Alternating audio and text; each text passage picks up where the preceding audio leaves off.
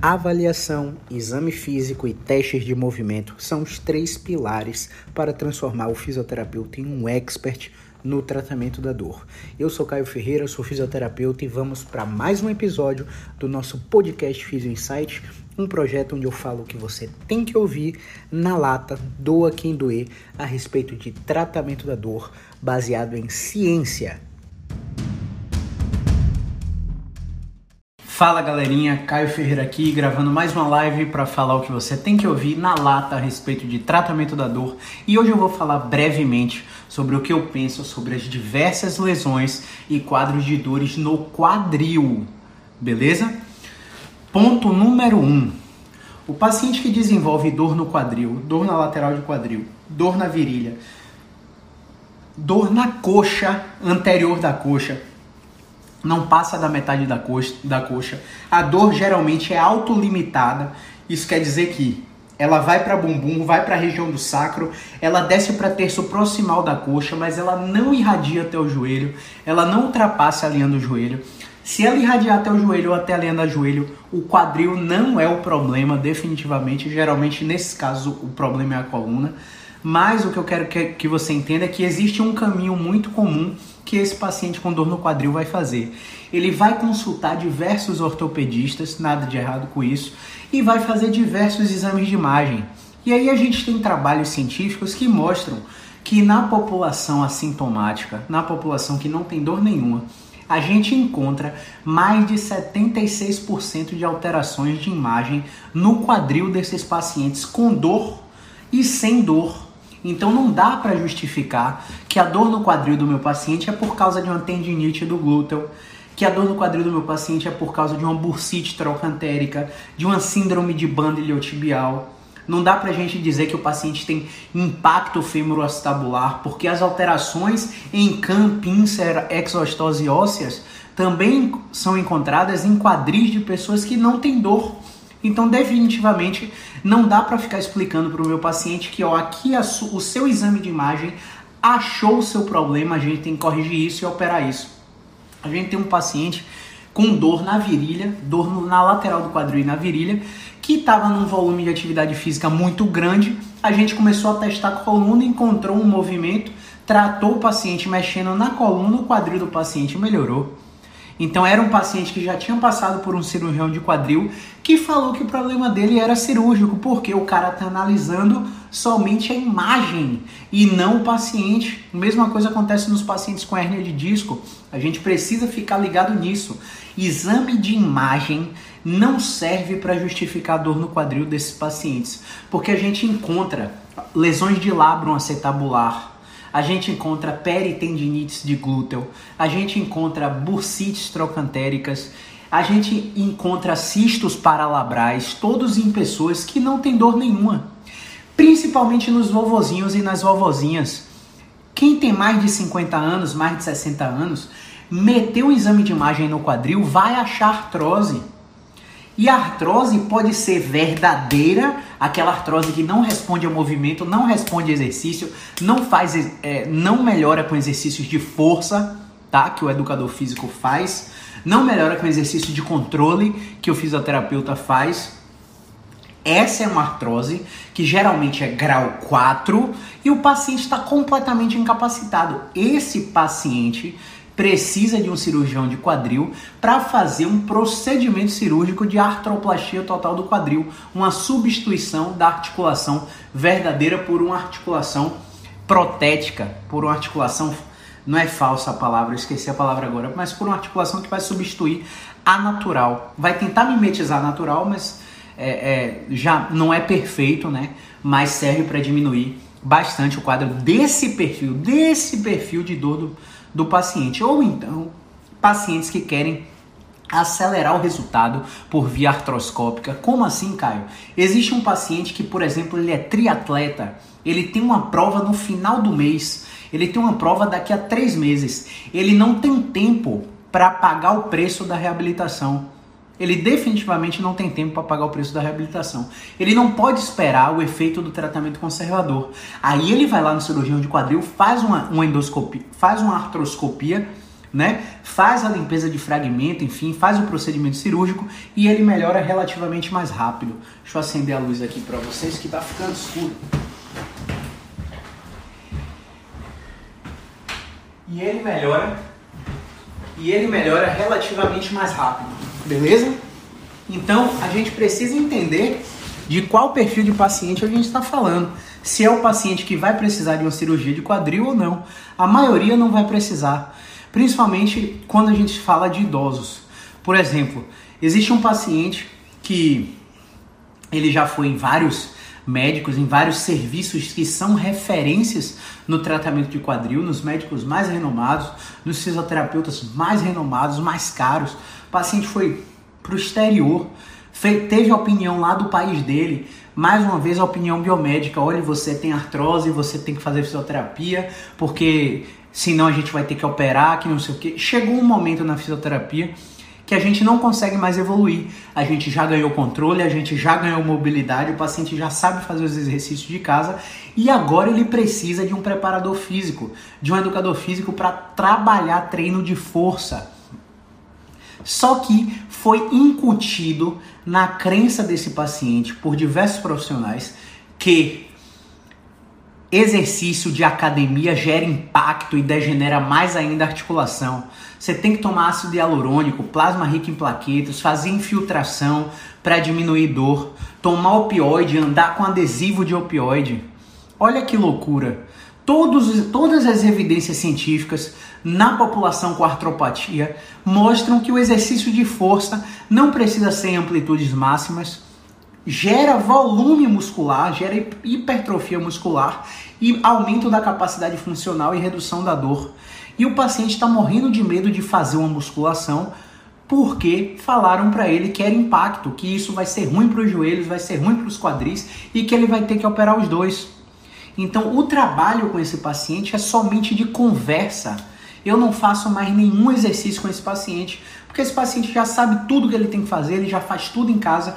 Hora ou outra, uma vez no mês, uma vez a cada 45 dias, ele vem aqui com a mesma história e a gente fica fazendo todo aquele processo cognitivo, todo aquele processo de conversa para fazer ele entender que ele precisa de fato agora de um trabalho mais avançado, de força muscular.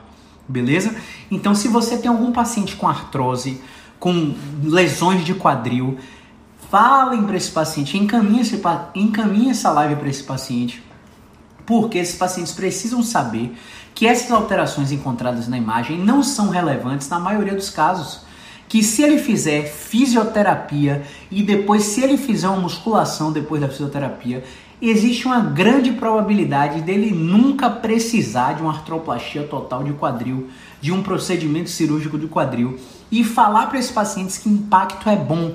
Caio, como assim impacto é bom, Caio? Todo mundo falou que impacto é ruim. Olha só, nós vivemos sobre impacto. Eu tô aqui sentado gravando essa live para vocês. E no que eu tô aqui sentado, a gravidade está exercendo impacto em minhas articulações. Minhas articulações estão deformando. E a palavra deformando não é uma coisa ruim. Esse deformando tem que ser substituído por se adaptando às cargas gravitacionais, remodelando esses tecidos, cicatrizando para tolerar a carga. Os discos reidratam, a articulação começa a ter mais propriedade viscoelástica, isto é, mobilidade, tecido colágeno tipo 3, elastina, fibronectina. Todas essas substâncias são liberadas com exercícios de carga. E tudo foi associado para esses pacientes que carga é ruim. Então o trabalho, o trabalho principal que a gente tem que fazer é cognitivo. É fazer o paciente ter novas experiências com a carga para que o paciente passe a tolerar exercícios e passe a aceitar esses exercícios. À medida que esse paciente vai se expondo gradativamente a esses, a esses exercícios, o paciente vai melhorando cada vez mais, vai ganhando força, vai ganhando controle, vai ganhando confiança, vai vendo que a capacidade de dobrar, de esticar, de mover o quadril, de subir escada, de correr, está melhorando. Ele até sente dor, mas é muito menos do que antes dele fazer o trabalho de força, o trabalho de controle com o fisioterapeuta, né? o trabalho de força com o educador físico. Né? Então a gente precisa ficar ligado porque esses pacientes, o maior problema desses pacientes é o medo que profissionais de saúde desatualizados colocam na cabeça deles. Se você recebe uma informação desse, dessa, que o seu quadril está com artrose e que ele vai degenerar e que você vai precisar de cirurgia, que você não pode fazer atividade de impacto, e nessas atividades de impacto a musculação está dentro, a corrida está dentro, o agachamento está dentro, como é que você vai se movimentar no dia a dia? Como é que você vai sentar para cagar no dia a dia? Como é que você vai abaixar para pegar um movimento? Você vai usar excessivamente a musculatura de uma forma automática. E de uma forma automática, você vai fazer com que é, essa articulação fique cada vez mais sobrecarregada, fica, fique cada vez mais inutilizada e o desuso gera cada vez mais incapacidade, o desuso gera cada vez mais depressão, o desuso cada vez mais gera o ciclo vicioso de dor, espasmo e mais dor. Então a gente precisa disseminar essas informações sobre os artigos científicos que vêm mostrando cada vez mais que impacto é bom para as articulações. Só que não é qualquer impacto, né? Você não vai pegar uma vovozinha que está com déficit de mobilidade de quadril e joelho e vai botar paciente para fazer pulo em pleometria no chão. Né? Você vai usar uma cama elástica, vai trabalhar com amplitudes progressivas, respeitando o princípio de capacidade e demanda, respeitando contingência de tempo, contingência de dor, fazendo os exercícios na tolerância do paciente, sempre respeitando o semáforo, sempre respeitando se o paciente vai ficar pior depois não faz o exercício. Se ele vai ficar igual depois, continua o exercício. Se ele vai ficar melhor depois, aí é que você pode continuar o exercício mesmo. E pessoal, o profissional que é expert em movimento, no tratamento da dor, estou falando de tratamento, não de treinamento. Profissional que é expert em movimento para tratamento das patologias é o fisioterapeuta. O médico é especialista em doença inflamação. Se você tá com a doença, tá com inflamação, é o médico profissional que você tem que ir. Se você tá com fraqueza, redução de capacidade desportiva, é o educador físico que você tem que ir. Se você está estressado, ansioso, depressivo com a pandemia, é o psicólogo que você tem que ir. Cada um vai trabalhar no seu quadrado para é, encontrar a melhor solução para esse paciente com dor no quadril. Lembrando uma vez, uma vez que essas alterações de imagem acontecem em pacientes que não têm dor também, muitas dessas, muitas dessas dores no quadril são inespecíficas e é apenas uma coincidência que você fez um exame de imagem e achou uma artropatia lá, uma artrose, uma tendinite, por aí vai. É só uma coincidência. Você já estava muito estressado, privando o sono, trabalhando demais, com vários fatores psicossociais, inativo, bebendo pouca água, né? sem uma higiene do sono adequada. Você já estava com tudo isso. E aí você teve uma dor inespecífica no quadril que ia passar em menos de seis semanas. Você deu o azar de encontrar um profissional que prescreveu um exame de imagem. Aí encontrou um bocado de coisa feia no seu quadril, um bocado de alteração de nome feio nos laudos de ressonância.